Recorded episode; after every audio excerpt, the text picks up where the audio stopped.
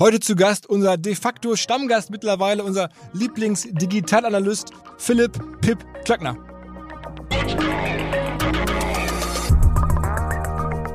Ich merke das bei mir selber, dass ich deutlich weniger gewillt bin, mit Usern auf Twitter zu interagieren, wenn die halt ein Pseudonym oder Anonym äh, haben.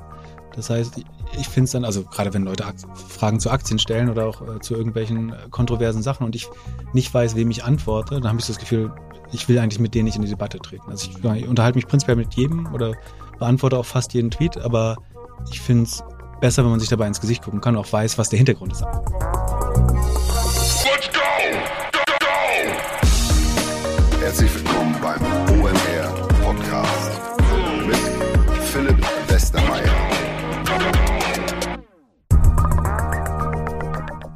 Ihr kennt das Prinzip, wir können aktuell keine Events machen, deswegen wollen wir hier im Podcast Partner zu Wort kommen lassen, die spannende Sachen machen, die wir eigentlich auf der Fläche gehabt hätten als Aussteller.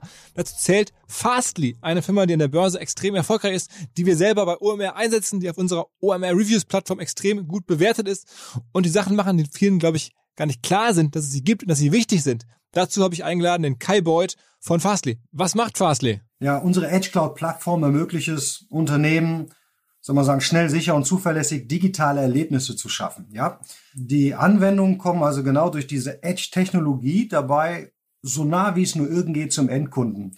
Damit können unsere Kunden dann die Inhalte personalisieren, sichern, Apps und Websites beschleunigen. Ihr seid ja sozusagen so eine Zwischenlayer. Große Websites nutzen euch, aber man erkennt das als Nutzer gar nicht, dass da Fastly dazwischen geschaltet ist, außer dass die Seite halt schneller lädt, weil ihr, wie der Name Edge schon sagt, so an den Ecken des Internets sitzt und dann näher am ähm, Nutzer dran seid, aber ihr speichert die Inhalte nicht, sondern ihr prozessiert die Inhalte einfach schneller, sodass ich das Gefühl habe, irgendeine Website, die euch nutzt, ist einfach schneller bei mir geladen. Ja, absolut. Die Google Core Web Vitals, die haben da drei Metriken, Interaktivität, visuelle Stabilität und Ladezeiten. Und wir helfen Unternehmen dabei, personalisierte und dynamische Inhalte auszuliefern. Das führt zu schnelleren Seitenladezeiten und gibt auch ein sicheres Erlebnis. Und gleichzeitig bietet er noch Schutz vor allen Arten von fiesen Attacken, also so, so Hacker-Attacken. Ja, das, das, das ist ähm, jetzt Kern geworden, weil wir letztes Jahr die Firma Signal Science übernehmen konnten und somit unser Portfolio zum Schutz von Web-Apps und APIs deutlich ausgebaut haben. Und ab welchen Traffic-Mengen macht das Sinn? Weil du kannst dir ja vorstellen, wenn du ein Streaming-Kunde bist, also wenn du Videos auslieferst, dann ist die Traffic-Menge ziemlich groß. Wenn du eine Website hast, dann ist sie vielleicht im Verhältnis dazu viel, viel kleiner. Also insofern kann man das nicht genau sagen. Wenn du allerdings äh, viel Bildmaterial hast, äh, wenn du, wenn du viele, viele Nutzer auf deiner Seite hast, da macht es definitiv Sinn. Mhm. Und das sind dann typischerweise Publishing-Seiten, E-Commerce-Seiten, ähm, aber auch so irgendwelche digitalen Services, Dating, alles nutzt euch? Ja, also es, wir haben eigentlich die gesamte Bandbreite. Also wer die Themen Edge Computing, Web Acceleration oder auch SEO Performance Steigerung durch Geschwindigkeit, dafür sorgt fast ja auch, noch nicht im Blick hat, der könnte sich bei Kai melden, oder? Absolut. Übrigens alle Infos unter fastly.com oder bei OMR Reviews.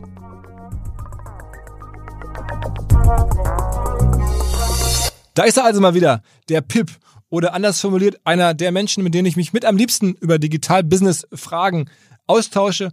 Und genau das haben wir getan. Eine große Rundreise durch die aktuellen Themen in der Digitalwelt. Man kennt den Pip ja auch aus seinem eigenen Doppelgänger-Podcast gemeinsam mit dem Philipp Glöckler, aus seinen regelmäßigen Gastauftritten bei uns im Ohne Aktien wird schwer Podcast. Das ist er wirklich Star-Analyst von Digitalfirmen insbesondere.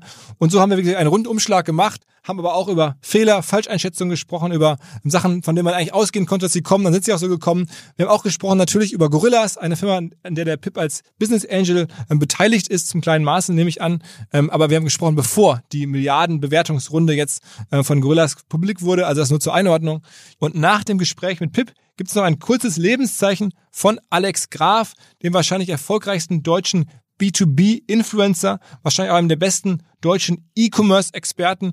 Ich habe ihn unter anderem gefragt, ob er jetzt wirklich schon Gründer und ähm, CEO eines Unicorns ist.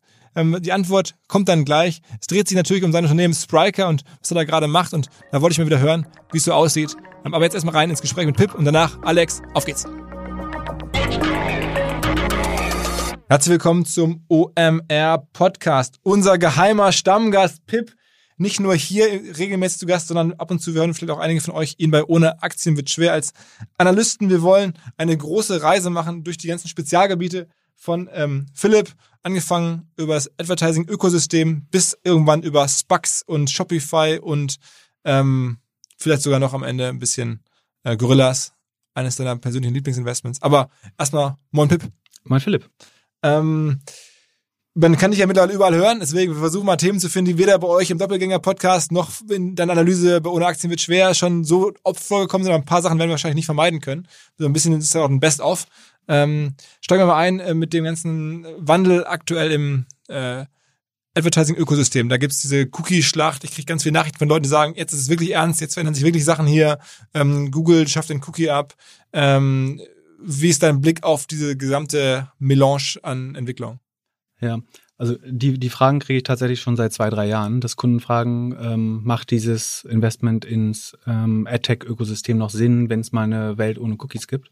Und äh, ich war da bisher immer relativ entspannt, weil ich sehr stark an die Innovationskraft der Werbebranche denke. Also das, ich habe das immer so beantwortet, dass ich mir sehr sicher bin, dass da alternative Lösungen, sei es Fingerprinting oder Extrapolation der Daten mit Machine Learning, also dass man sozusagen aus einer kleinen Stichprobe das hochrechnet, dass sowas funktionieren kann. Ähm, und ich glaube, der große Trend im AdTech-Ökosystem wird, glaube ich, die drei Ps sein. Das ist ähm, Privacy, Payment und Public Policy. Ich glaube, das sind die drei großen Herausforderungen. Äh, erklär vielleicht gleich, warum. Ähm, und genau, wo, wo wollen wir anfangen? Also wir, wir sehen jetzt sozusagen, dass Privacy höher eingeordnet wird von den von den Graf, von zwei der GAFA-Unternehmen. Äh, ich glaube von von Apple, weil es ein sehr starkes Alignment mit den Geschäftsinteressen gibt. Also Apple ist in der hervorragenden Situation, dass sie als einziger ein Interesse an mehr Privacy haben. Äh, das liegt daran, dass sie mehr Geld verdienen, wenn andere Werbekanäle ähm, nicht mehr vorhanden sind oder ineffizienter werden. Dann wird tendenziell mehr Geld im App Store-Ökosystem äh, gelassen. Das ist aber nicht verwerflich, das zu fördern, weil es einfach sozusagen eine sehr gute Position, mhm. wenn du in der glücklichen Position bist, dass dein Geschäftsmodell mit mehr Privacy äh, positiv korreliert. Das ist der große der große Vorteil von Apple. Oder du einfach selber auch kein richtiges Werbegeschäft hast in dem Sinne. Genau, äh, genau, aber auch das ist ja noch kein Fehler. Ne? Also ja, haben wir ja, absolut, absolut. Ein, ein, besseres oder ein anderes Modell gefunden. Äh, und der große Vorteil ist, dass je mehr sie die Privacy-Schrauben an, anziehen, desto schlechter geht's eigentlich dem, dem Rest des AdTech-Ökosystems und damit auch den anderen GAFAs. Ähm, und davon, ähm, der größte Verlierer ist, davon ist wahrscheinlich äh, Facebook und aber auch der Rest des Ökosystems. Wobei man sagen muss, dass der Rest wirklich sehr klein ist. Ne? Also es äh, gab eine sehr gute Grafik von Ben, ben Evans dazu, wo man eigentlich gesehen hat, dass 80 Prozent des Online-Advertising-Markt in GAFA-Händen liegt. Also das ist ganz klar Google, Facebook und Amazon inzwischen, die jetzt 30 Milliarden dieses Jahr wahrscheinlich machen werden, damit so groß sind wie die gesamte Printindustrie äh, weltweit. Ähm, von, von daher ist der Rest, also was dann noch so Pinterest und ähm, Snap hatten jetzt ganz gute Quartale. Das liegt so ein bisschen daran am E-Commerce-Boom, dass da einfach Werbebudgets nochmal online gehen, die vorher in, in Offline-Retail waren. Aber insgesamt ist der, der Rest, so ein Kriterium oder so, was dann übrig ist, äh, wirklich sehr, sehr klein, glaube ich, um, des, um den es dann auch geht. Aber denen geht's immer schwerer, sozusagen je, je härter die Schrauben angedreht, äh, angezogen werden. Aber was heißt, du sagst irgendwie, Apple zieht die Schrauben an aus gewissem Eigeninteresse und auch irgendwie möglicherweise sogar gesellschaftlichem Interesse, dass ihren Interessen zumindest nicht zuwiderläuft. Ähm, aber was und, macht Google da? Genau, also und, zu, und vielleicht auch um ihre Nutzer sozusagen abzuschirmen und den Zugang kann man eventuell auf eine andere Art ja auch wieder verkaufen. Ne? Und die einfachste Art ist der App Store. Vielleicht werden sie auch andere Arten finden, wie man ohne Werbung, ohne Tracking trotzdem Zugang zu den Apple-Nutzern verkaufen kann. Ähm, Google hat so ein bisschen nachgezogen äh, da. Ähm, das heißt, die verschärfen jetzt über den Chrome. Also Google hat eine Sache sehr schlau gemacht in den letzten zehn Jahren, dass sie sozusagen eine Integration oder vertikale Integration ans Rückgrat des Internets gemacht haben, dass sie, ähm, ich glaube, aus defensiven und offensiven äh, Motiven sich den Browser oder ja, also den größten Marktanteil im Browsermarkt gesichert haben mit Chrome, äh, über Android, den, sozusagen das dominierende ähm, Betriebssystem im, im Handymarkt. Und dadurch können sie halt jetzt eigene Regulierung durchsetzen, letztlich im Internet, weil ihnen 80 Prozent des Browsermarkts und 80 Prozent der Endgeräte wahrscheinlich äh, bei mobilen Endgeräten gehört. Und da haben sie jetzt selber die sogenannten äh, Flocks Feder äh, Federated Learning of Cohorts äh, entwickelt, was sozusagen ein bisschen privacy-sensibleres Tracking-System Also ein anderes Wort für Zielgruppe oder eine größere Art genau. von Cluster. Also Menschen. mehrere Nutzer werden in einen Topf geschmissen und werden dann sozusagen gemeinschaftlich getrackt. Das heißt, das Verhalten ist trotzdem nachvollziehbar, aber es ist sozusagen nicht, nicht mehr so ähm, de-anonymisiert, wie es äh, vorher war. Und was sie jetzt gemacht haben, ist, dass sie dann aber für alle anderen die Third-Party-Cookies ab, abschaffen oder verbieten. Das ist so ein bisschen, als wenn man Elektrizität äh, erfunden hat und dann das Feuerholz verbietet für alle anderen.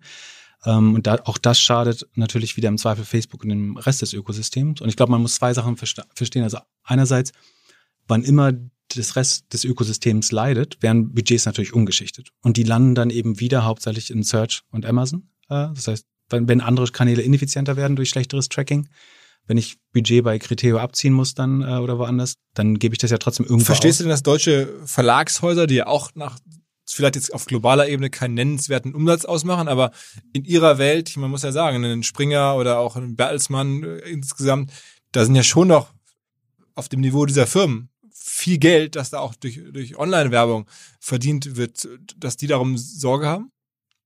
Ja, die müssen Sorgen haben, denke ich. Also der, deren Durchschnitts-CPM muss dadurch eigentlich runtergehen, weil die Werbung halt ineffizienter wird. Und die sind ja typischerweise äh, durch, durch andere Werbenetzwerke ähm, vermarktet. Das, äh, da steigt einerseits der Anreiz, will ich vielleicht doch mit, äh, mit DoubleClick zusammenarbeiten, weil es sozusagen dann die best, das bessere Targeting bietet, weil Google sozusagen das Targeting der anderen verboten hat, wenn man so möchte.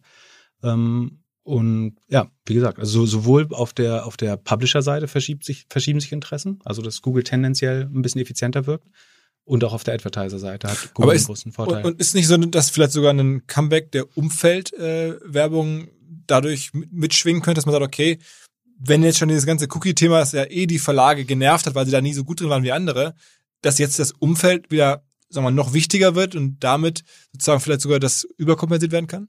Genau, also ich glaube, wir werden jetzt ganz intensiv nach, also es wird Innovation geben in andere äh, Werbeformen. Das ist wieder kontextuelle Werbung, Umfeld. Ähm, dass ich schaue, was ist eigentlich der Content drumherum, äh, was ist die Zielgruppe des Objekts generell. Also es, es fühlt sich ein bisschen an wie ein Schritt zurück, aber vielleicht wird man da, da, äh, da einfach nochmal besser. Dann natürlich der Schritt, dass andere Parteien äh, die Daten verkaufen. In den USA hat äh, T-Mobile, glaube ich, gesagt, dass sie äh, ISP-Daten verkaufen wollen. Also dass man über die, ja letztlich den Internetanschluss dann äh, de-anonymisiert wird und wieder trackbar wird. Ähm, und ich glaube, die war, ich habe vorhin Payment gesagt und ich glaube, das ist die eigentliche Frontier und die zuverlässigsten Tracking-Daten sind letztlich Payment. Und äh, ich glaube, Payment wird sowohl für Apple als auch für Google der spannendste Zukunftsmarkt äh, werden, weil das ist ja das, das ultimative Attributionssystem. Also wenn ich, erst wenn ich sehe, jemand hat äh, im Rewe jetzt diese Butter gekauft und 40 Mal Werbung davon gesehen, ähm, kann ich 100% sagen, ich habe diese die die Kaufentscheidung der Person beeinflusst. Und ich glaube, deswegen ist es einer der Gründe, warum Google ganz stark ins Payment will, um sozusagen den eigenen Werbemarkt zu rationalisieren und äh, trackbar zu machen. Bei Google, äh, bei, Entschuldigung, bei Apple ist es dann vielleicht eher so, dass sie sagen, wir werden der einzige Anbieter von Payment sein, wo du nicht mehr getrackt wirst. Also das wäre ein Riesen, so wie jetzt, sie jetzt Privacy als ähm, sozusagen Haupt-USP verkaufen, können sie dann sagen, äh, nur noch reiche Leute mit dem iPhone werden beim Payment nicht getrackt werden. Und was ja ein riesiger Value äh, mhm. Und Facebook ist, sitzt halt zwischen diesen beiden und lässt, also schwer das jugendfrei zu formulieren, aber die sagen, ja, auf einer Couch äh, Platz genommen oder in einem, in einem Taxi, das an keinen schönen Ort fährt. Und ich, ich sehe da nicht äh, die Strategie, wie sie da rauskommen, gerade woran sie bauen. Ähm, vielleicht ist die Variable-Strategie mit der Facebook Watch eine Möglichkeit, ins Payment nochmal reinzukommen, aber das kommt zu spät. Ich bin mir sehr sicher, die wird in Richtung Payment gehen. Ähm, sie versuchen mit Facebook Shops dafür zu sorgen, dass mehr Nutzer die Kreditkarte schon im Profil haben bei Facebook und so ein bisschen Tracking besser funktionieren könnte. Und die Conversion steigt in Instagram und Facebook. Aber insgesamt sehe ich Facebook in fast eine Sackgasse, würde ich sagen. Also ich das heißt, wenn man so auf die strategische Situation der großen vier guckt, dann sagst du, ähm, Amazon super stark, mhm. Apple auch sehr stark. Mhm. Google hat sich, du warst ja vor ein paar Monaten hier mal zu Gast, da warst du auch bei Google ein bisschen kritischer als jetzt. Mhm. Die haben sich ganz gut entwickelt in den letzten Monaten. Facebook problematischer. Genau. Ähm, Google habe ich damals problematisch gesehen bei Search, wo man sagen muss, da haben sie jetzt einen großen Vorteil gehabt durch diesen E-Commerce-Boom durch Corona. Dadurch sind einfach große, große Retail-Budgets nochmal äh, online ge gewandert. Und das ist so ein bisschen die Flut, die alle Schiffe hebt. Ne? Also davon profitiert auch sogar ein Criteo, ähm, auch ein Snap, auch ein Pinterest, ähm, auch ein Facebook, aber auch, auch ein Google. Und das hat sie nochmal auf ein höheres Level gehoben. Wie jetzt die Wachstumsraten von da aussehen, äh, muss man dann sehen. Mhm. Ähm, und in, sag mal generell, wie, wie entwickelst du, wie erwartest, was für eine, was für eine Entwicklung ähm, erwartest du jetzt in den nächsten Monaten, äh, sagen wir bei den Bewertungen solcher Firmen, aber generell auch an den Aktienmärkten? Ja, ist natürlich immer schwer vorherzusehen, aber ich glaube, was sozusagen die, die Blase oder die, die Host der, des, der letzten Jahre getrieben hat, ähm, ist billiges Geld, niedrige Zinsen und aber auch jetzt in der Corona-Phase extrem gute Ergebnisse von den Techs, vor allen Dingen von den Tech-Unternehmen. Oder sagen wir so, der, der alte, der Sektor hat nicht so stark verloren, wie wir dachten, und die Tech-Unternehmen haben absolut outperformed. Ähm, das, das glaube ich, was diese Bewertung jetzt alles äh, treibt. Und ein Teil dieser Faktoren könnten aber verschwinden. Also wir sehen steigende Zinsen teilweise wieder äh, in Andeutung schon. Und wenn sich das fortsetzt, wird es kompliziert. Geld gedruckt wird, wahrscheinlich zumindest in Amerika weiterhin, weil man ähm, vor kurzer Zeit gerade wieder ein neues ähm, Konjunkturpaket gehabt und werden die vielleicht woanders weltweit auch sehen. Und die Unternehmensgewinne, ähm, also diese ständigen Earning Beats, also dass die bessere Zahlen als erwartet äh, abliefern, das ist die Frage, wie lange das jetzt halten wird, weil wir vergleichen jetzt äh, im nach Q1 das erste Mal ein Corona-Quartal mit dem Corona-Quartal. Ähm, und diese orbitanten Anstiegsraten, gerade im, im E-Commerce, werden wir dann wahrscheinlich nicht mehr sehen. Also diese, dass irgendwie ein, ein, ein Shopify oder SEA oder Mercado Libre an die 100 Prozent äh, im Jahr wachsen. Das ist dann ohne Corona unwahrscheinlich. Also die werden schon weiter wachsen. Ähm, vielleicht gibt es auch einige Titel, die sogar negatives Wachstum haben und auf ein sozusagen Vorkrisenniveau runterfallen. Aber diese vollkommen euphorischen Unternehmensergebnisse wird es wahrscheinlich äh, jetzt im nächsten Quartal nicht mehr geben. Wo findet man dann noch Wert? Also wo geht man da hin als Investor? Wenn man nach so einem reinen Wert sucht, ähm, dann in die klassischen Value-Titel, also die, was aus meiner Sicht viele schmutzige Industrien halt sind, äh, sagen, ist ein moralisches Urteil natürlich darüber, aber da scheint sozusagen die, die da sind die Multiples am niedrigsten, wobei ähm, da haben wir im, im Doppelgänger-Podcast versucht, so eine Theorie aufzustellen, dass sich eventuell das Wertesystem der Anleger verändert hat. Also dass eben nicht nur Rendite oder dass die Rendite weiter ausgelegt wird als ich möchte eben eine finanzielle Rendite und ich möchte aber auch das in der Welt sehen, irgendwie, dass den Planeten noch äh, geben wird in, in 20 Jahren. Und das sieht man, glaube ich, in, in viel Bestrebungen, ne? in den, in den ganzen. Und das, deswegen sind halt saubere Firmen mehr wert, weil man sozusagen nicht nur den Wert kauft, dass die cooles Ergebnis liefern, sondern man kauft auch den Wert, dass sie die Welt besser machen.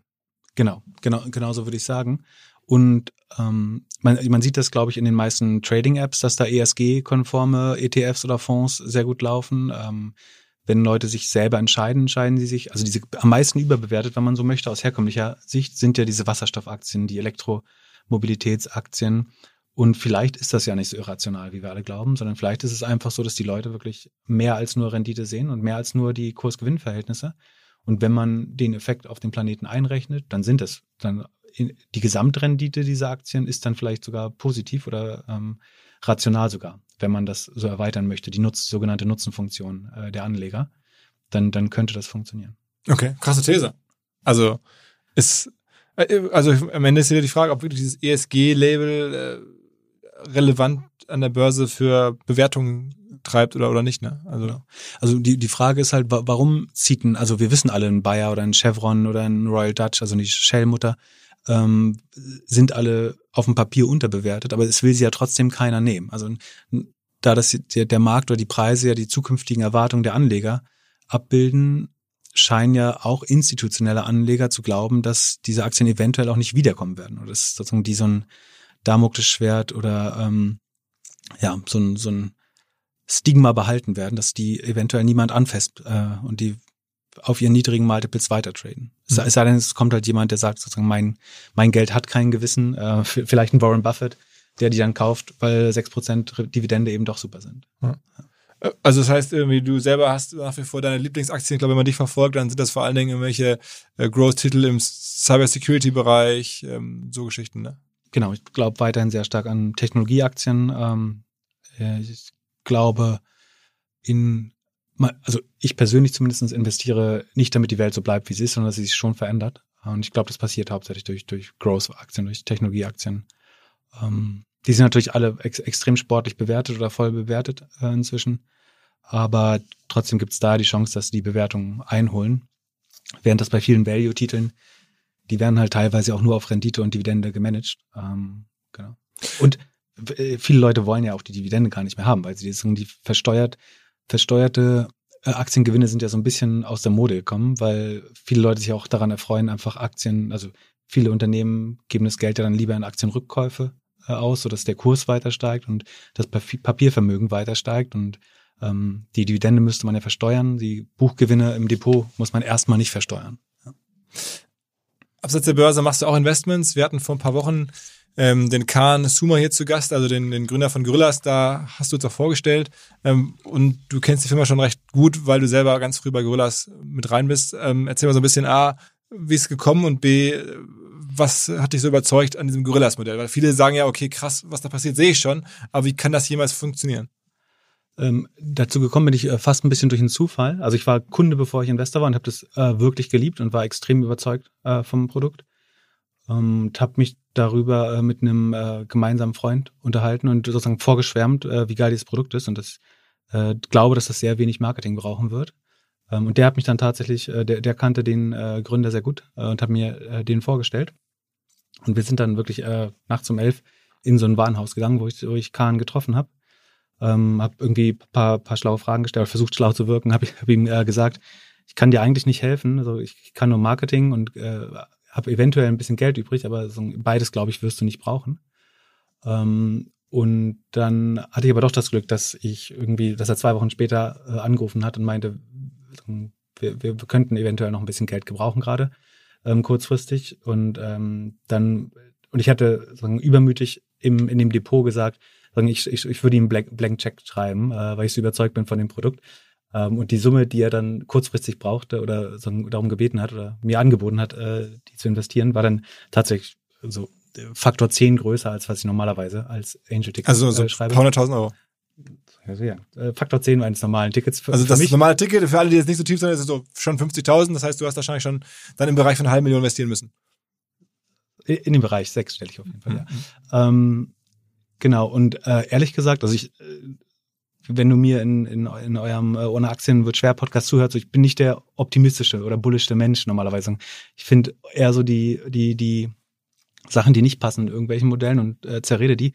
Aber ehrlich gesagt habe ich da nicht gefunden, irgendwie, was da nicht klappen kann. Also vielleicht bin ich auch zu optimistisch oder blauäugig, aber ich habe nicht verstanden, wie das nicht funktionieren kann. Du hast so viele Sachen, die man einfach checken kann. Also die, die Marktgröße bei Lebensmitteln muss man sich, glaube ich, kein, nicht die, also die Frage, also spart man sich die Due, Due Diligence eigentlich, weil Die ist groß, ja. ist fucking big enough sozusagen. Ähm, dann ähm, Leute monieren dann oft, dass das irgendwie zu kapitalintensiv ist, aber letztlich ist es ja auch so, wenn du wenn du Waren innerhalb von ein zwei Tagen drehst und äh, wenn man in Lebensmitteleinzelhandel, also ein, ein Aldi bezahlt die Ware, glaube ich, 30 Tage nachdem sie verkauft wurde. So, das heißt, du hast einen sehr schönen Cash Conversion Cycle, also du kannst Dinge einkaufen und sozusagen bezahlt bezahlst sie, wenn sie schon dreimal wieder, vier, fünf, zehnmal gedreht worden sind. Ähm, dann sagen Leute, sind besonders margenschwach. Das stimmt natürlich auch.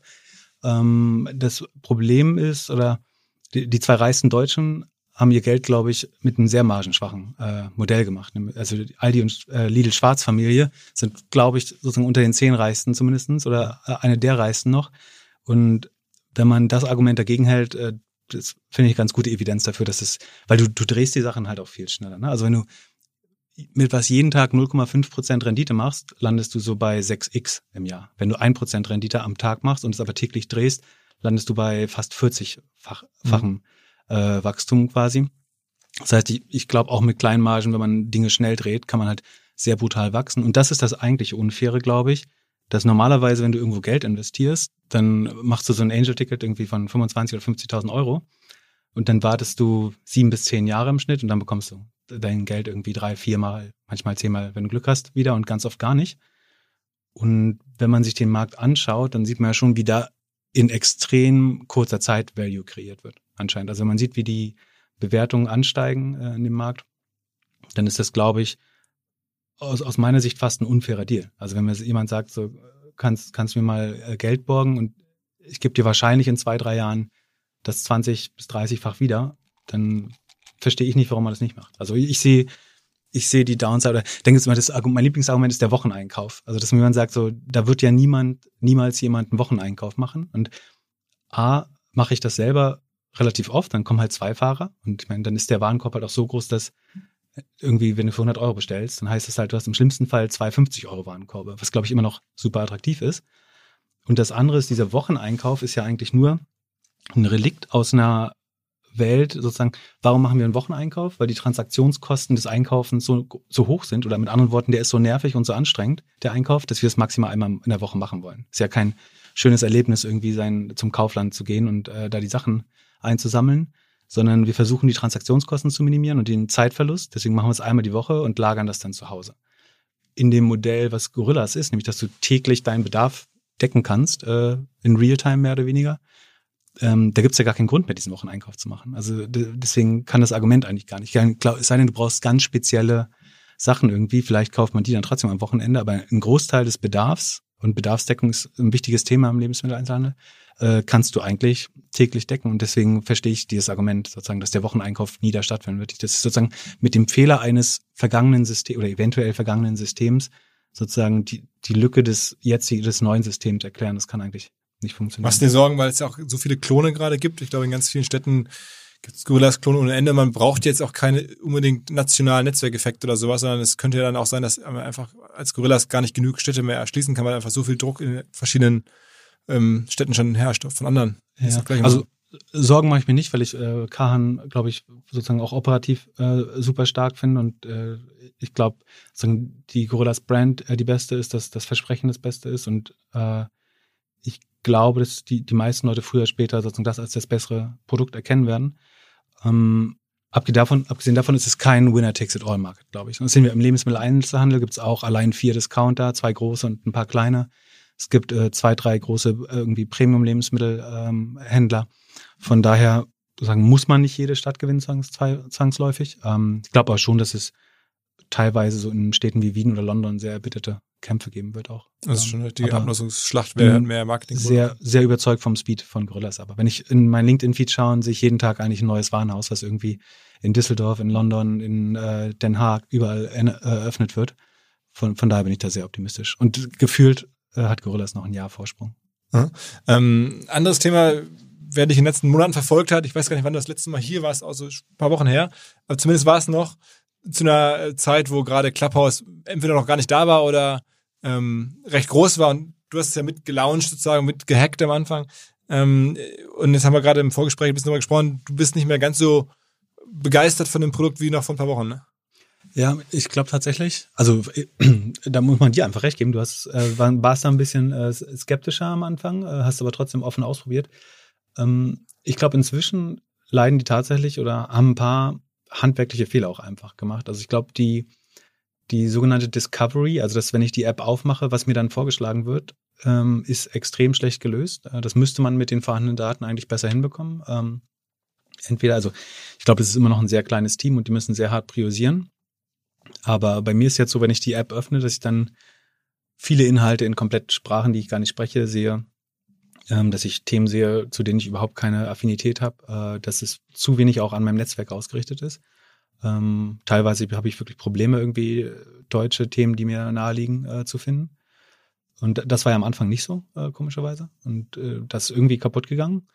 Und ich glaube, ein anderer Fehler, den sie gemacht haben, ist, dass sie die Push-Notifications zu aggressiv genutzt haben. Also dass es da keine, keine Priorisierung oder so gibt, sondern ich krieg, es kommen so viel Push-Nachrichten, dass man sich schon angewöhnt hat, sie komplett zu ignorieren. Wobei es vielleicht total spannend wäre. Also wenn ich eine nur Push-Notifications bekommen würde, wenn du jetzt auf die Bühne gehst oder Florian Heinemann auf die Bühne gehst, dann wäre das vielleicht noch ein Trigger, weil ich wirklich denke, dann kommt dieses FOMO-Gefühl wieder, ich könnte jetzt was verpassen.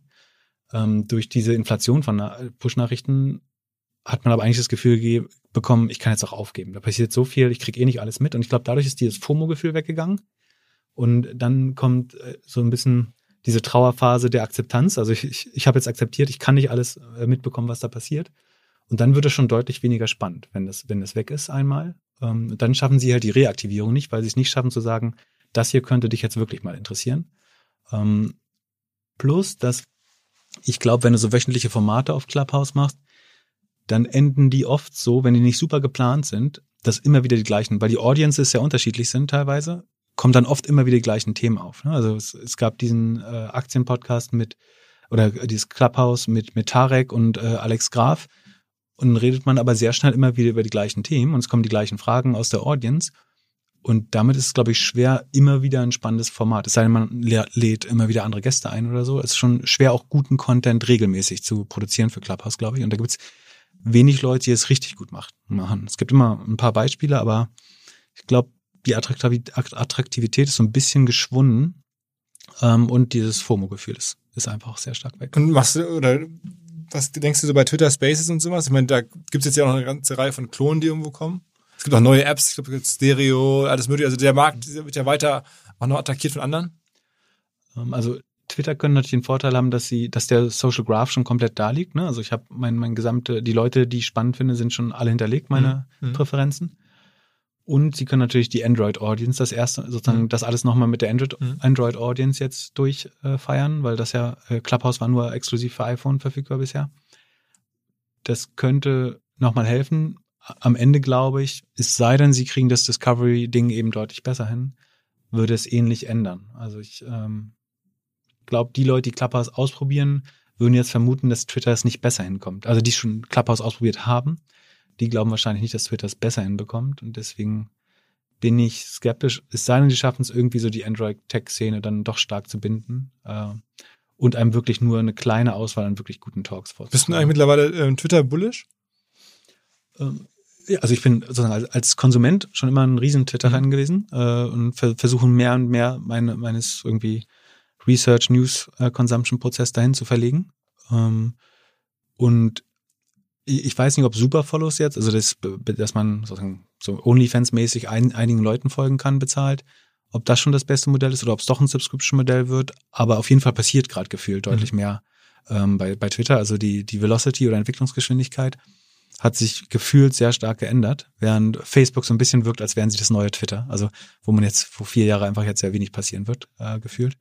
Aber bei, Twitter bin ich sozusagen, zumindestens gibt es guten Grund, glaube ich, optimistischer als in, in letzter Zeit zu sein, weil es passiert viel, es werden Hättest du auch besser gefunden, wenn der, wenn der Jack Dorsey dieses Tidal, diese Musikstreaming-Service auch für Twitter gekauft hätte und statt für Square?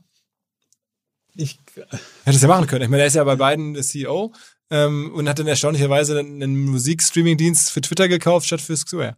Ja, so ein bisschen die Frage, sozusagen, es ist natürlich unheimlich schwer, das, äh, das, das Motiv dahinter äh, zu erkennen. Ich kann mir die Verbindung von Musik und Twitter total schlecht vorstellen. Ich glaube, es passt von der Audience, von der Kultur äh, ganz schlecht zusammen. Zu einer Payment-App vielleicht nicht deutlich besser. Ähm, mein Verdacht ist so ein bisschen, dass in der Zeit, in der sich wahrscheinlich auf Druck des Boards ähm, Jack Dorsey viel beschäftigen musste mit, dem, mit der ganzen Creator Economy, dass er da einerseits so ein bisschen dieses Phänomen OnlyFans äh, versucht hat auseinanderzunehmen, wo die ja zwei Millionen äh, Umsatz machen inzwischen, äh, zwei, zwei Milliarden, Entschuldigung. Also wirklich, das ist die Hälfte des Twitter-Umsatzes, die die jetzt sehr jung schon machen. Ähm, das heißt, der hat sich in Creator Economy eingearbeitet, denke ich. Und wahrscheinlich hat er so ein bisschen, ist er auch beim, beim Musikmarkt dabei gelandet. Und da ist es ja, glaube ich, so, also ich bin kein Experte, aber was, was landet beim Künstler, das weißt du vielleicht besser, 15 Prozent? Ja, wenig, ja. 15 Prozent, vielleicht 10, 15 Prozent.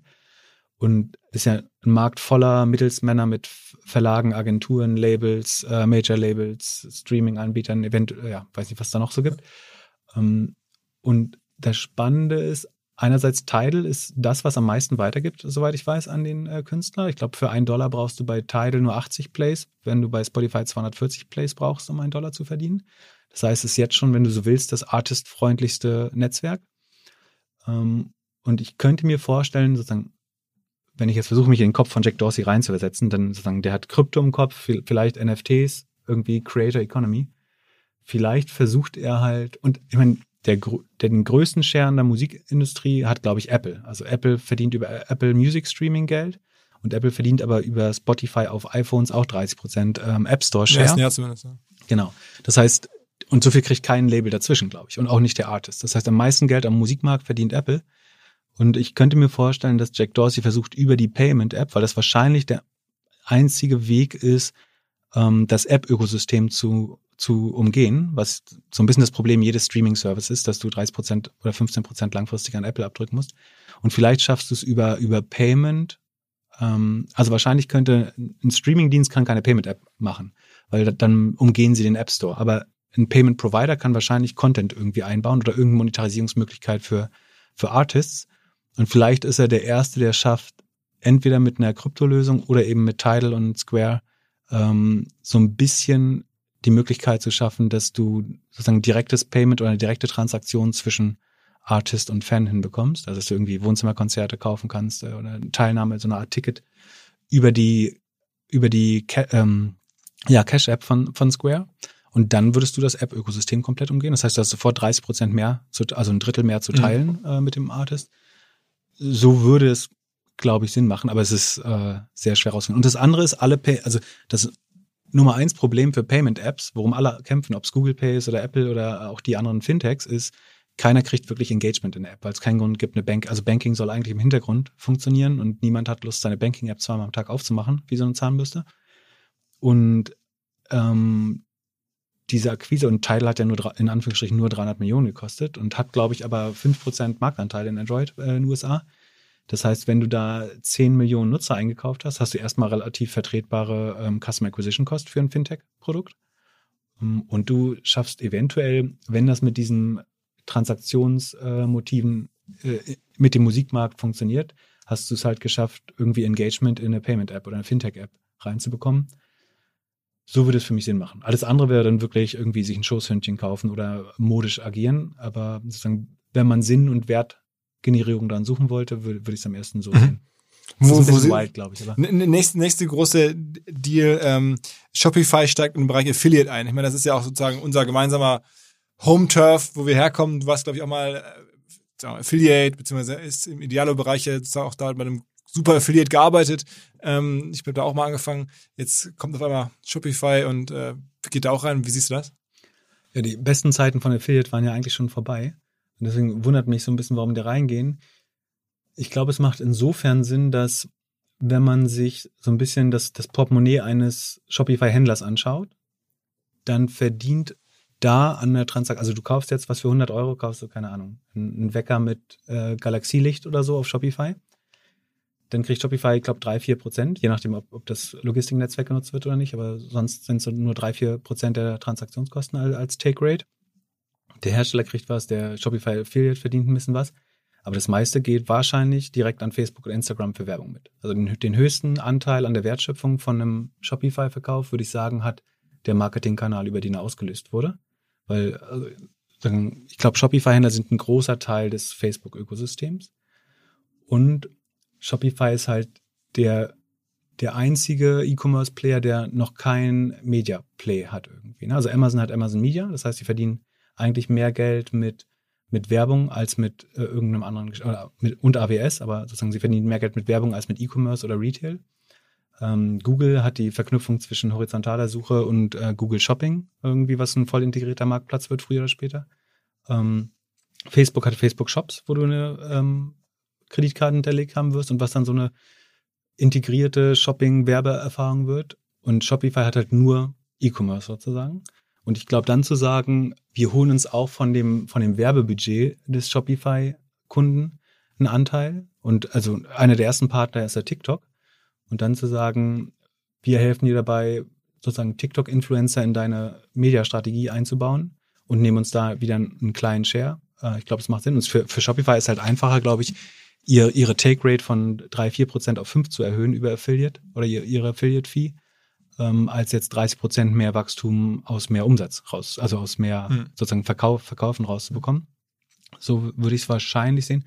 Und der Vorteil ist, da Shopify natürlich mehr oder weniger das Payment und den Verkauf selber macht oder beobachten kann, sitzen sie auf dem, was früher mal eine Cookie-Weiche war. Ne? Also in der Cookie-Welt hat gesagt, die sind da auch der, der, der Bock, der jetzt Gärtner wird und kann sagen, der Sale kam auf jeden Fall über unser Affiliate-Netzwerk. Also die ähm, Cookie-Weiche, um zu allem zu Verständnis, ist sozusagen das Attributionselement, das es früher gab, um zu entscheiden, welcher Affiliate hat denn eine Provision verdient, wer hat denn den Kauf am Ende wirklich ausgelöst? Das war immer so natürlich die große Magie. Ähm, war man jetzt mit der Preisvergleichsseite der Erste oder war man mit der Displayanzeige der, der Erste? Und der Kunde hat dann immer bei sich diese berühmte Cookie-Weiche eingebaut, um dann zu gucken, ah, hier kam ein Sale in einem Shop, nur wem muss ich jetzt die Provision bezahlen? Und dann entsprechend gab es immer viel Ärger und viel Freude, je nachdem, wie es eingestellt war. Ähm, und der, da war eine große Machtposition bei dem Merchant oder bei dem Händler, ähm, dann sozusagen das Geld zuzuführen. Ne? Genau. Und ich habe vorhin erzählt, sagen, wie wichtig Payment für, für Apple, für Google, für Facebook eigentlich sein sollte als ultimative sozusagen Single Source of Truth oder die, die ultimative Wahrheit, was Attribution und Tracking angeht. Und ich kann mir vorstellen, ähnlich sieht, sieht ein Shopify das vielleicht auch schon. Und ich meine, die müssten eigentlich auch sehen, dass ihr größter Kanal, nämlich Facebook, immer ineffizienter wird. Ja? Dadurch, also um den großen Kreis zu schlagen, wir haben am Anfang über die, die sozusagen Probleme in der Verteilung zwischen ähm, Apple, Google und Facebook ähm, gesprochen. und na, nach meinem Wissen ist Facebook der größte Werbekanal für Shopify-Händler. Zumindest mit Und- Instagram zusammen und so. Genau, wenn Facebook, genau, mit dem Facebook-Universum. Mhm. Also es äh, inkludiert Instagram, genau. Und wenn die jetzt sozusagen strategisch in einer immer schlechteren Position sind und die Werbung dort ineffizienter wird durch das Cookie-Verbot, wenn man so möchte, dann ist es vielleicht schlau, sich da auch ein bisschen unabhängiger zu machen und sich dann auch mehr TikTok zuzuwenden mit dem Affiliate- Affiliate-Netzwerk. Ähm, von daher ist es strategisch wahrscheinlich schlau. Und sie müssen halt schauen, dass sie mehr von dem Budget des typischen Shopify-Händler bekommen.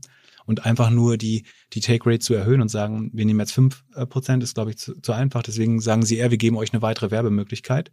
Und davon, wenn ihr da drei Dollar ausgibt, dann möchten wir 50 Cent von eurem Affiliate-Budget sozusagen als Affiliate-Netzwerk vielleicht haben und können so nochmal den Anteil an den Umsätzen erhöhen.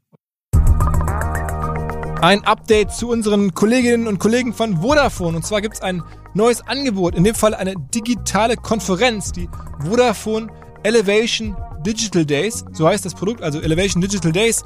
Powered bei Samsung übrigens auch. Das Ganze geht über die Bühne vom 27. bis zum 29. April. An drei Tagen, jeweils ab 13 Uhr, kommen da in Summe über 50 Stunden Business-Inhalte, alles natürlich so Digital-Business, verschiedensten Perspektiven. Eine ganze Reihe von Menschen werden da auftreten, die man auch aus dem OMR-Umfeld kennen könnte. Scott Galloway ist dabei, ähm, Verena Pauster, ein ähm, Sebastian Truhen, aber halt auch Politiklegenden. Sigmar Gabriel habe ich in der Agenda gesehen. Ich selber darf dort auch mitwirken und tue das in Form eines ja ganz besonderen Podcasts, den es nur da zu hören gibt. Erstmal einer deutschen Mittelstandslegende.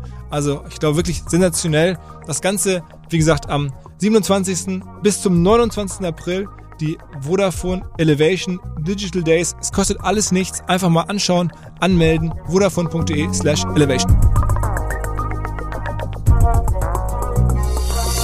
Eine Sache noch ein bisschen off-topic, die ich dich fragen wollte, jetzt nachdem wir eigentlich schon die Reise fertig haben, aber ich führe seit einer Weile auch eine Diskussion unter anderem mit dem Sascha Lobo ähm, darüber, wie man sozusagen dieses Hate-Speech-Thema im Netz in den Griff kriegen könnte. Und ähm, da gibt es immer das ganz große Thema Klarnamen. Und Sascha sagt halt irgendwie Klarnamen, äh, das äh, ist No-Go, also das wird nicht funktionieren. Jetzt mein Gefühl ist, es muss irgendwie in die Richtung gehen, ähm, um halt zumindest die allergrößten Auswüchse einzubremsen. Wie siehst du das? Ja, super schwierige Frage. Ich glaube, es gibt keine einfache Antwort darauf. Ähm, ich merke das bei mir selber, dass ich deutlich weniger gewillt bin, mit Usern auf Twitter zu interagieren, wenn die halt ein Pseudonym oder anonym äh, haben. Das heißt, ich, finde es dann, also gerade wenn Leute Ak Fragen zu Aktien stellen oder auch äh, zu irgendwelchen kontroversen Sachen und ich nicht weiß, wem ich antworte, dann habe ich das Gefühl, ich will eigentlich mit denen nicht in die Debatte treten. Also ich, ich unterhalte mich prinzipiell mit jedem oder beantworte auch fast jeden Tweet, aber ich finde es besser, wenn man sich dabei ins Gesicht gucken kann und auch weiß, was der Hintergrund des anderen ist. Ne? Also ich will ja wissen, von, ne- eine Frage kommt ja immer aus einem Kontext und zu wissen, von wem die kommt, äh, ist, glaube ich, fair enough bei den einfachsten Themen. Wenn man, ich will aber auch nicht sagen wir, einem politischen Dissidenten oder einem, einem Journalisten absprechen, dass der vielleicht oder ja jemand, der in einem weniger freien, freien System als unserem äh, lebt, dem will ich nicht absprechen, dass er jetzt auf Twitter nicht mehr passieren kann, wenn er seinen Klarnamen äh, nicht verwendet. Von daher glaube ich, es sollte so ein bisschen vielleicht eine Etikette werden, dass wenn man mitdiskutieren will über, über Themen, die sagen leichterer Natur sind oder sagen, wo man keine Verfolgung äh, äh, ja, fürchten muss, dass man dann eben auch so, so offen und ehrlich äh, wie möglich auftritt. Ähm, ich verstehe aber auch durchaus, äh, da- dass ein, keine Ahnung, so ein, so ein Edward Snowden oder so jetzt äh, nicht auf jeder Plattform mit dem Klarnamen unterwegs sein möchte.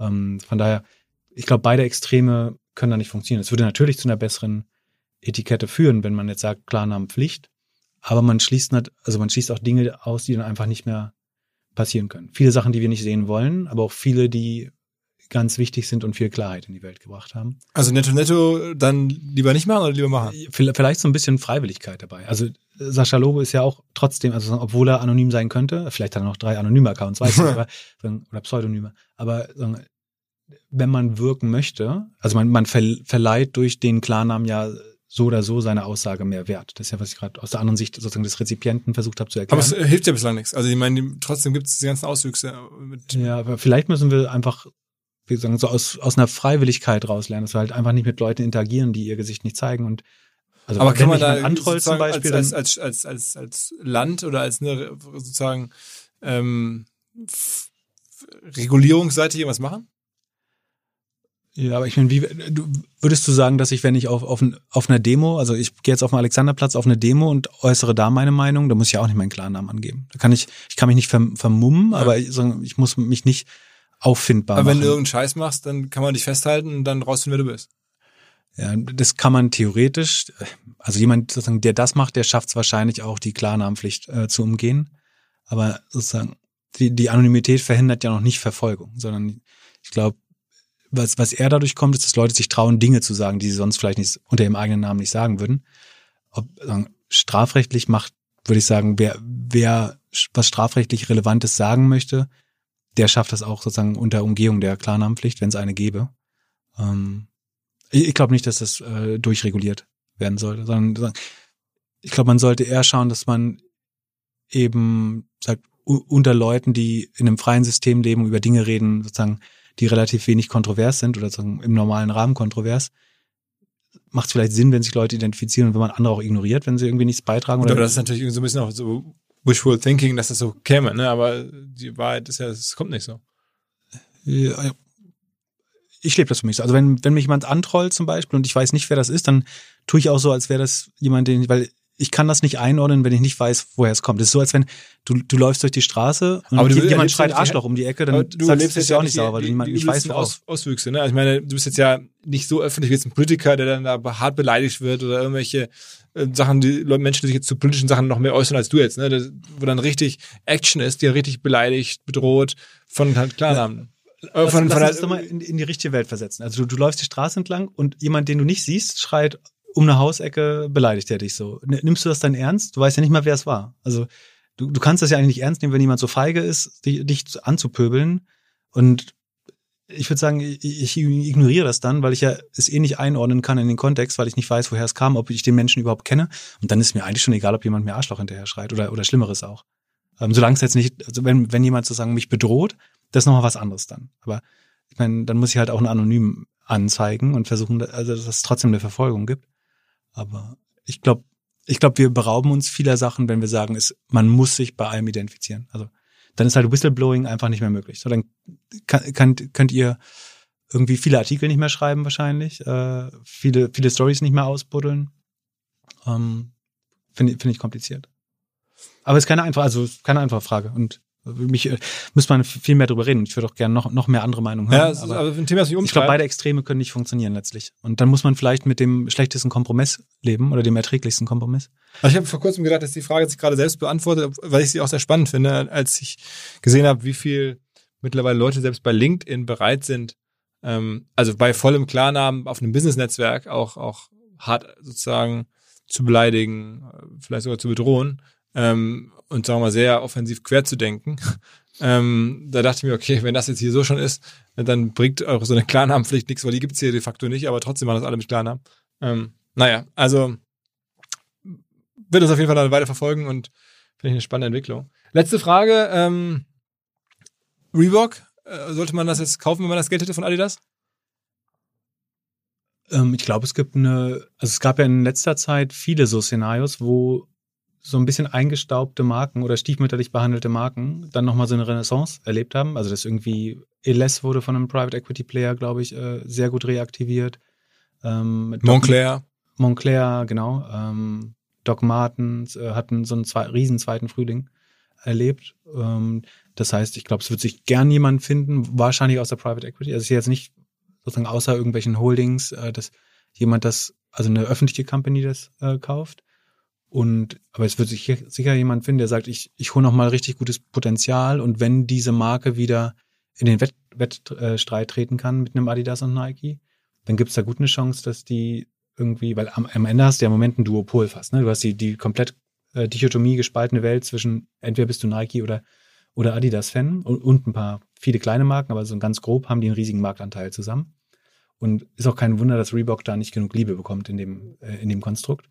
Äh, von daher glaube ich, allein, dass man sich differenziert und ähm, anders positioniert, dass das eigentlich sofort fast der, der Brand positiv zugute. Wenn du jetzt als bei einem der PEs, das machst du ja nur noch häufiger als als Berater dazugezogen würdest, ähm, was würdest du dir angucken so bei Reebok aktuell? Was welche welche äh, Dinge würden dich interessieren? Ähm, wahrscheinlich schon, wie gut ihr Direct to Consumer äh, schon ist und wie, wie sie Marktplätze und insbesondere Amazon äh, gerade handeln. Ähm, dann natürlich so ein bisschen, den, ich glaube, bei jeder Due Diligence, die ich sehe, wird inzwischen sehr stark auch so der ganze Sustainability-Sektor äh, äh, durchleuchtet. Also kann man in, sozusagen unter dem Szenario, dass in fünf Jahren das ein sehr entscheidender Faktor ist oder noch entscheidender als heute schon, ähm, kann das Modell dann noch so funktionieren. Also ist man grün genug oder hat einen klaren Weg dahin, irgendwie ein bisschen also sozusagen die Supply Chain einigermaßen ESG-konform zu gestalten. Das ist, glaube ich, wichtig. Ähm, also dass da nicht Kinder dran nähen, dass irgendwie keine Flüsse ver ver verdorben werden dafür. Und das wäre vielleicht auch schon eine neue gute Positionierung für Reebok, dass man sagt so, wir sind noch, das versucht natürlich auch jeder äh, irgendwie in der Branche, aber dass man sagt, wir sind noch ein bisschen grüner äh, und nähen vielleicht in, in Portugal und nicht in äh, Kambodscha oder so. Ähm, ansonsten, was schaut man sich noch an? Ja, also typischerweise die, die Durchverkaufsraten der, der ähm, verschiedenen Saisons oder der Kollektionen äh, ist, glaube ich, sozusagen einer der wichtigsten Faktoren. Also wie viel der Ware muss man am Ende rabattieren und wie viel kriegt man zum Originalpreis durchverkauft an den Handel oder Direct to Consumer. Ähm, man würde bestimmt schauen, ob es gibt schon einen guten Track Record für Kooperationen oder ist das was, was man noch äh, probieren kann. Ähm, genau. Auch so Technologie, würdest du angucken, was haben die für eine Shop-Technologie, sowas alles? Genau, also es sozusagen Meta hat man das mit dem E-Commerce-Anteil oder D2C-Anteil schon ein bisschen abgedeckt, aber das würde, würde man sich auf jeden Fall auch anschauen. Klar, also wie, wie fit ist die, ist die Organisation eigentlich für eine äh, Welt, in der es einen Direct-to-Consumer-Anteil gibt? Gibt also wurde Influencer schon probiert? Gibt es irgendwie kredible Möglichkeiten für Influencer? Ähm, ich glaube, äh, Roger Federer ist gestern oder vor kurzem in, das erste Mal in On-Schuhen auf dem Platz gewesen, glaube ich, äh, habe ich gesehen. Ähm, sowas kann natürlich spannend sein.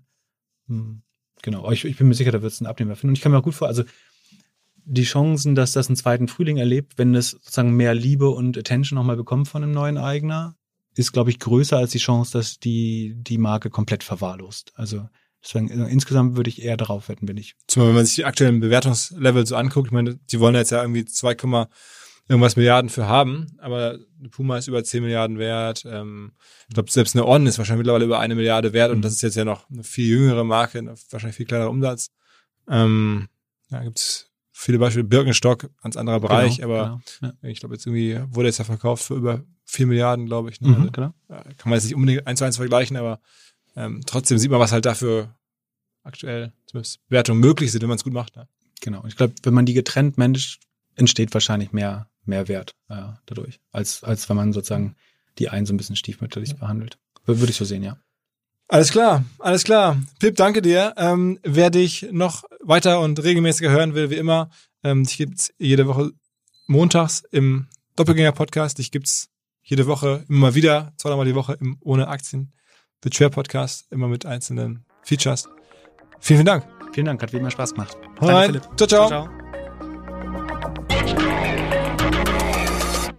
Also, wie schon eingangs besprochen, kommt jetzt das Lebenszeichen von Alex Graf, dem Macher einer der vielleicht modernsten E-Commerce-Software-Angebote der Welt. Oder Alex? Ja, moin Philipp, danke für die Einladung. Und ja, genau, ich glaube, als ich das letzte Mal im Podcast war, da hatten wir gerade die letzte Finanzierungsrunde announced, 2018 über 20 Millionen. Da sind wir so ein bisschen in Europa ähm, gewachsen. Mittlerweile sind ja so drei Jahre ähm, vergangen und das Thema E-Commerce ist ja auch durch Corona nochmal massiv durch die Decke gegangen. Da haben wir im letzten Jahr 130 Millionen Dollar einsammeln können von einem der bekanntesten Kapitalgeber äh, äh überhaupt weltweit von TCV. Äh, und der hat uns dann mit äh, einer halben äh, Milliarde Dollar äh, bewertet. In der Zwischenzeit sind wir natürlich weiter ähm, gewachsen. da kann jeder jetzt seinen Dreisatz machen, was, ob wir noch Semi-Unicorn sind oder, ähm, oder Unicorn. Aber es ist tatsächlich eine Menge, ist eine Menge passiert und ähm, dass immer mehr Businesses jetzt anfangen, sich mit E-Commerce oder transnationalen Geschäftsmodellen auseinanderzusetzen, das hilft uns äh, massiv weiter. Mhm. Okay, okay. Ähm, und sag, sag mal, wo gewinnt ihr Kunden? Ich meine, ich habe ja gerade schon gesagt, irgendwie B2B-Influencer, bei euch ist ja sozusagen neben der Software, die ihr, die ihr sozusagen dem Kunden äh, hinstellen müsst, ja wahrscheinlich auch ein ganz großer Teil der Wertschöpfung, überhaupt erstmal Firmen zu finden, die euch vertrauen, weil man vertraut euch dann ja wirklich viel an und auch für lange Zeit. Genau, es ist eine E-Commerce-Software ist meistens eine Infrastrukturinvestition. Das ist die Basis für ganz, ganz viele weitere Entwicklungen und Anbauteile wie PIM-Software oder Was ist PIM-Software? Ähm, Produktinformationsmanagement, wo du deine Produktdaten ähm, pflegst. Aber die, die E-Commerce-Software ist ähm, die Software, in der du eigentlich alles machst heutzutage. Ne? Du sozusagen machst dynamische Preise, lässt du da drin äh, berechnen, du machst das ganze Thema Order Split, Workflow Management, also von wo kommt eigentlich die Ware, du baust da damit deinen Marktplatz auf, ne? hast dann so Merchant-Portale, die an deiner E-Commerce-Software ähm, angeschlossen sind. Und bei uns ist es halt relativ ähm, einfach zu definieren. Wir haben halt, äh, wir sind halt in dem Markt unterwegs bei äh, bei dem unsere Kunden entweder schon mit einer bestehenden Lösung unterwegs sind, ähm, auf einem Stack wie Shopify, Magento, Shopware ähm, ähm, oder auch einem Hybris oder einem Salesforce, mit dem sie eben nicht mehr flexibel genug neue Geschäftsmodelle bauen können. Also viele unserer Kunden äh, fangen jetzt auch an, mit Spryker sich zum Marktplatz zu entwickeln.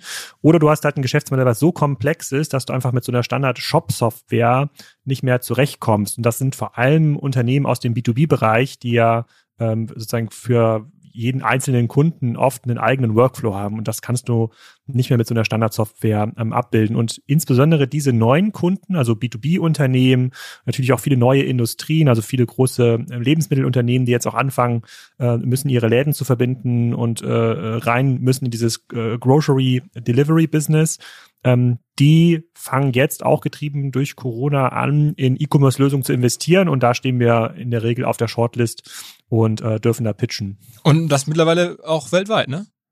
Mittlerweile weltweit. Wir stellen auch weltweit äh, äh Leute ein. Wir haben immer noch natürlich einen Fokus im äh, im europäischen Markt, kommen ja natürlich aus dem, aus dem deutschen Markt, haben viele Kunden auch in Deutschland, Österreich und der Schweiz, aber äh, ähm, wir gewinnen regelmäßig jetzt auch Kunden in anderen Ländern, haben Kunden in Skandinavien, in den USA haben wir einige Kunden, in Asien haben wir einige Kunden. Also es, ist ein, es gibt nicht viele Enterprise-Anbieter mit so einem neuen, modernen Stack, ähm, die du dir aussuchen kannst als, äh, ähm, als Kunde. Und immer wenn es, wenn es ambitionierte, sophisticated Geschäftsmodelle, nennen wir das, ähm, sind, dann äh, kommen wir zum Einsatz. Mhm, mh. Aber nochmal ganz kurz zur Ausgangsfrage. Also was, wie, wie zieht ihr oder wie zieht ihr das Interesse der Kunden? Wie kommt ihr auf die Shortlist? Also ich meine, das ist ja ähm, wirklich komplexes Modell, dass man erstmal auch dem Kunden erklären muss, wo man halt einen Kunden für gewinnen muss. Und da gibt's ja nicht wenige, die das auch probieren. Das stimmt. In, in Deutschland war das Wachstum natürlich sehr stark getrieben durch unser eigenes Netzwerk. Äh, mittlerweile international ähm, und auch jetzt für die neuen Cases ist es sehr stark äh, äh, getrieben, auch durch die ähm, Reputation anderer Plattformen und Analysten. So die größte Analystenplattform weltweit ist sicherlich Gartner, die uns da auch ganz stark helfen, ähm, das Produkt, äh, ähm, das Produkt im Markt zu erklären. In Deutschland seid es tatsächlich mittlerweile ihr, also die yes. Review-Plattform. Yes hat sich da, hat sich da etabliert. Ähm, das ist ja, das kennen wir aus dem deutschen Markt ja so nicht. Also international sind diese Analystenplattformen von Forrester, IDC und Gartner ähm, gesetzt und im deutschen Markt ähm, ähm gab es das noch nicht, im deutschsprachigen Markt. Und da sehen wir schon, dass viele Kunden, also wir sehen das ja auch in unserem, in unserem äh, Daten bei Salesforce dann, ähm, wo sich unsere Kunden Informationen einholen. Und ähm, oft sehen wir da auch das äh, OMR Review ähm, Tag und sehen, da haben sich Leute das durchgelesen und äh, solche Plattformen sorgen am Ende des Tages für Vertrauen, weil sie so als neutrale ähm, als, neu, als neutrale Instanz in dieser Buyer Journey stehen. Es ist ja nicht mehr so, dass äh, ein Kunde an einen Konferenzstand kommt und sagt, hier, Alex, zeig mir mal, wie geht ein Spriker und dann kauft, sondern der hat irgendwie schon 20 Touchpoints vorher und äh, in, bei diesen Touchpoints sind Review-Portale mittlerweile ein ganz wichtiger Bestandteil. Mhm. Und sag mal, ähm, bist du denn zufrieden mit den Kommentaren, die ihr so habt bei uns? Also ich habe jetzt geguckt, ihr habt, glaube ich, so 34 Bewertungen. Ähm, ist das, äh, sagen wir mal, sagst du, das ist, das heißt ja schon mal, es gibt 34 äh, Kunden, die euch kennen, das ist schon mal, äh, und die uns auch nutzen sozusagen, das ist schon mal ganz geil. Ähm, wie guckst du sonst so drauf? Was, was guckst du jetzt erst an bei solchen Plattformen? Also die Sterne, guckst du dir sofort die Negativkommentare an, wie gehst du davor? Also bei den Plattformen ähm, gucke ich natürlich erstmal an, was für Anbieter sind da eigentlich drauf. Es gibt natürlich auch Plattformen, die sind jetzt vielleicht für Commerce nicht so relevant. Ähm, ihr entwickelt euch da in eine Richtung, die ist für Commerce sehr, sehr relevant, aber ich schaue, was wird eigentlich bei anderen bewertet, ähm, wie viele äh, Bewertungen sind wirklich ähm, echt. Da muss man mittlerweile auch ein bisschen aufpassen, weil der eine oder andere Plattformanbieter da auch so ein bisschen schummelt. Ähm, und ähm, wir nutzen das selber natürlich auch als äh, Feedback-System und sagen den Kunden, wenn sie äh, mit uns zufrieden sind, wenn sie ein, Webi ein Webinar bei uns gemacht haben oder wenn sie ein Training bei uns gebucht haben oder wenn sie die Software einsetzen, dann schreibt das doch bitte auch. Auf die Review-Plattform. Das ist wichtiger, wenn ihr es dorthin schreibt, als wenn wir jetzt eine Case Study mit euch machen, weil eure Stimme ist dort ähm, neutral getrackt und wir nutzen natürlich auch das Negativ-Feedback und schauen uns, ähm, schauen uns an, was können wir, was können wir besser machen. Und das wird auch immer wichtiger. Wir, wir wissen auch, dass viele Analysten, also von den großen Analystenfirmen, sich weltweit mittlerweile sehr stark die Kommentare auf diesen Plattformen äh, ähm, Deswegen ist das für uns ein Thema, ähm, wo ein sehr, sehr großer Augenmerk drauf liegt und wo ich auch viel meiner Zeit investiere. Krass, also dass du wirklich auch mit den Analysten-Calls zum Teil oder, oder auch mit den in den Verhandlungen mit den Plattformen selber, ich habe es ja auch schon erlebt mit dir, ähm, also bist du dann selber auch präsent. Ich meine, als, als, als Gründer von so einem mittlerweile doch relativ großen Ding nicht, ist das ja nicht selbstverständlich eigentlich, ne? Genau, aber es ist, es ist ja immer unsere Visitenkarte, genauso wie unsere, äh, wie unsere Webseite. Und ähm, ich vergleiche es manchmal so ein bisschen mit dem, mit dem Google-Moment. So vor 15 Jahren gab's halt, äh, gab's halt Tarek Müller, der entdeckt hat, äh, wie man mit Forenlinks ähm, relativ gute Rankings bei, bei Google erreichen kann. Und ähm, das Wissen hat er dann entsprechend ähm, genutzt. Ich will jetzt nicht sagen, es gibt diesen eins zu eins Google-Moment auf den Review-Plattformen, aber ich glaube, sie wären immer wichtiger, weil auch unsere Kunden zu Hause vorm Rechner sitzen und äh, vor allem digitale Buyer Journeys durchlaufen. Und äh, dabei sind solche Plattformen ein ganz, ganz zentraler ähm, ähm, Teil. Ähm, und bis wir dann wieder uns treffen können auf dem OMR-Festival und die Kunden am Stand begrüßen können, dann dauert es vielleicht ja noch ein paar Wochen und Monate. Das dauert wahrscheinlich, also das dauert auf jeden Fall leider noch ein paar Monate, ich kann es dir sagen. Äh, das, das wird so kommen.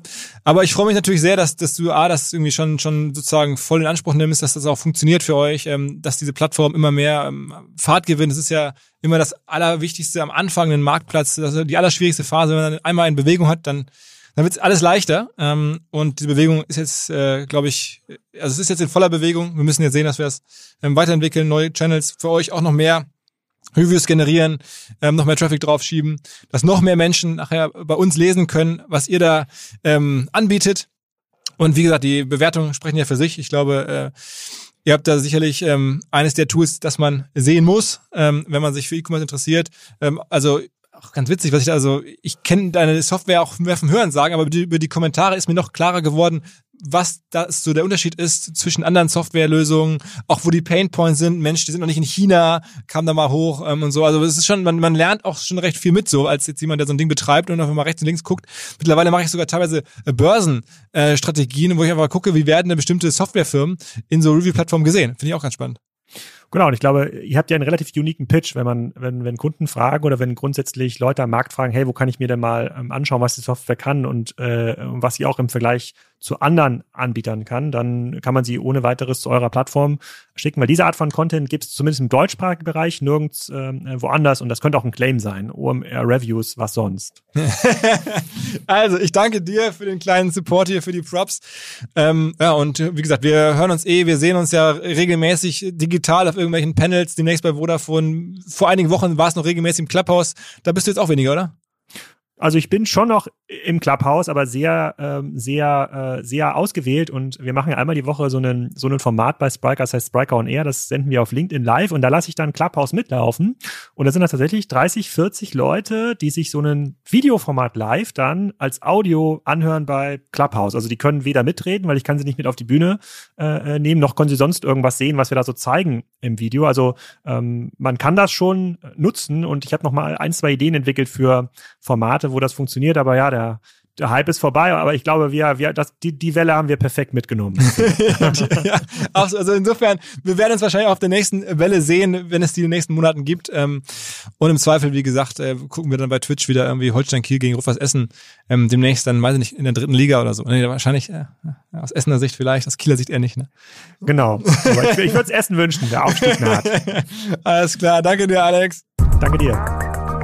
Zum Schluss möchte ich noch auf eine Sache hinweisen, die wir selber in der Hand haben, und zwar unsere hauseigene OMR Academy.